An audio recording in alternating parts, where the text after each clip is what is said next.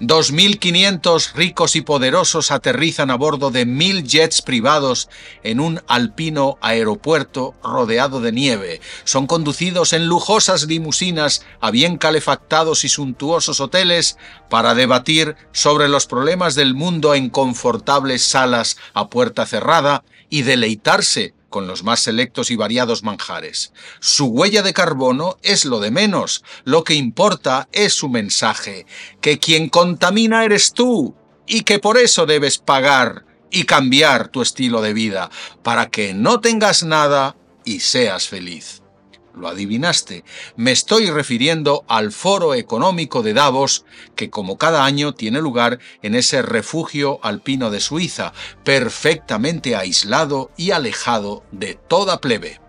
No te vayas, veamos juntos los estragos que está causando el diabólico plan de su fundador Klaus Schwab y qué tenemos que hacer para combatirlo. Hola, soy Constantino de Miguel, bienvenido al canal desde mi punto de vista.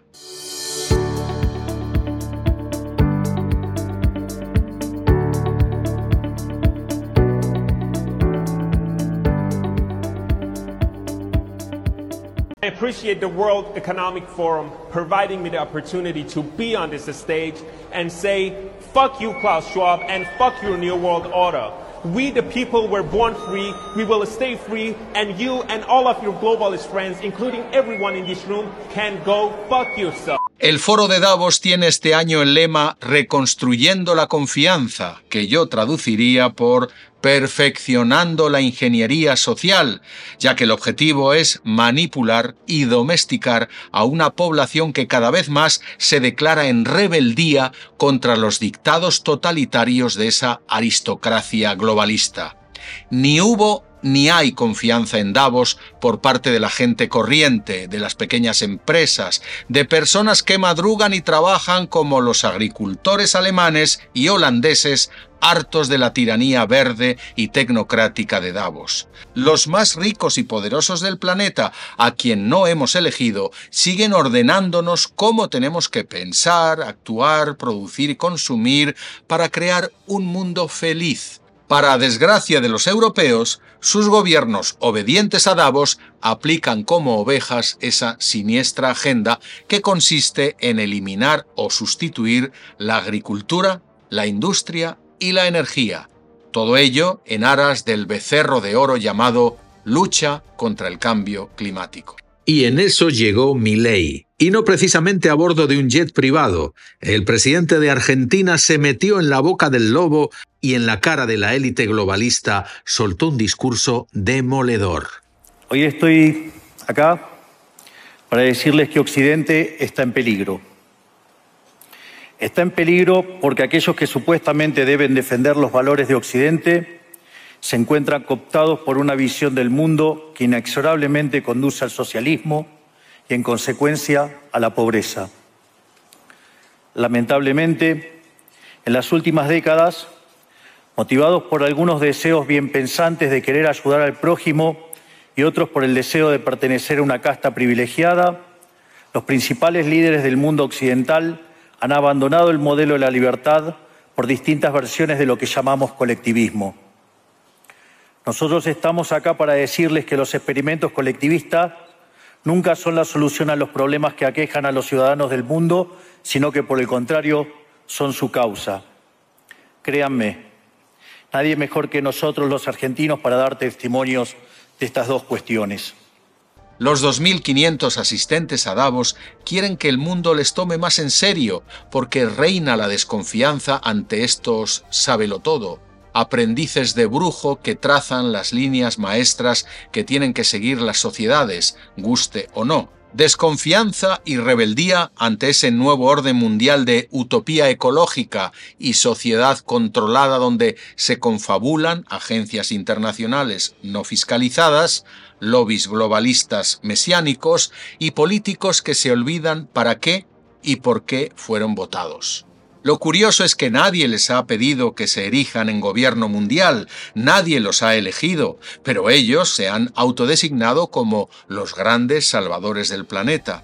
En la reunión de este año nos anuncian que vamos a ingresar en una nueva era, en la que la sociedad se teñirá de verde intenso, se controlarán por nuestro bien las ideas y el dinero, y todo estará diseñado y vigilado por la inteligencia artificial, propiedad, eso sí, de un puñado de gigantes tecnológicos.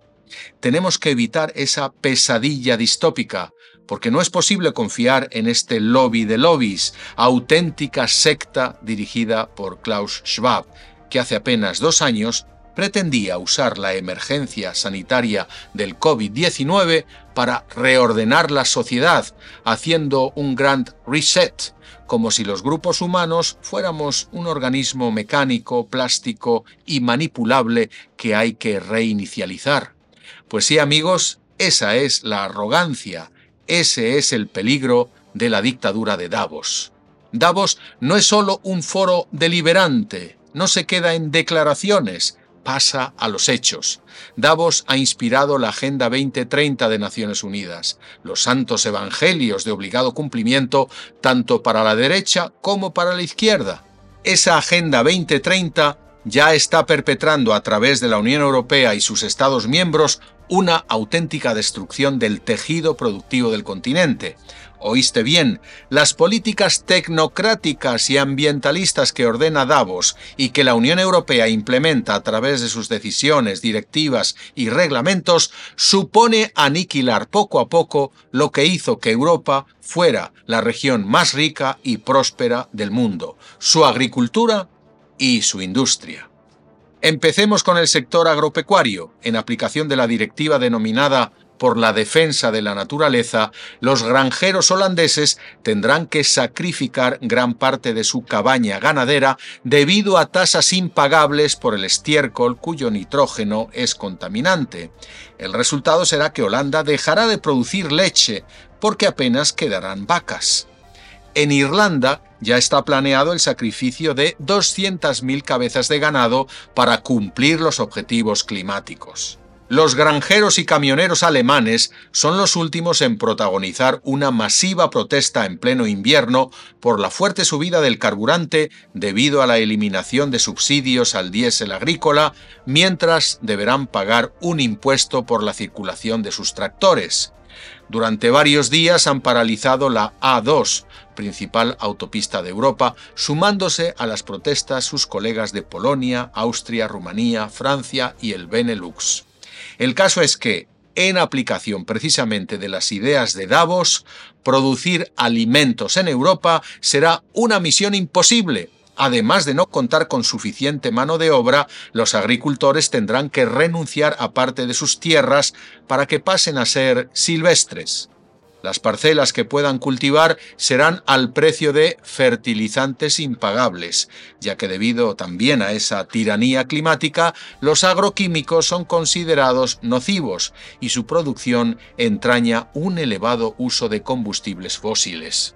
Así las cosas Europa dejará de tener seguridad alimentaria y para garantizar el abastecimiento de sus mercados recurrirá a importar sobre todo frutas y verduras de países sin escrúpulos ecológicos, donde además de contaminar el medio ambiente no hay una protección del trabajador. Es decir, Toda explotación agrícola europea debe respetar exigentes leyes laborales, fitosanitarias y ecologistas, mientras paga elevados impuestos. En cambio, la explotación no comunitaria no tendrá la obligación de cumplirlas.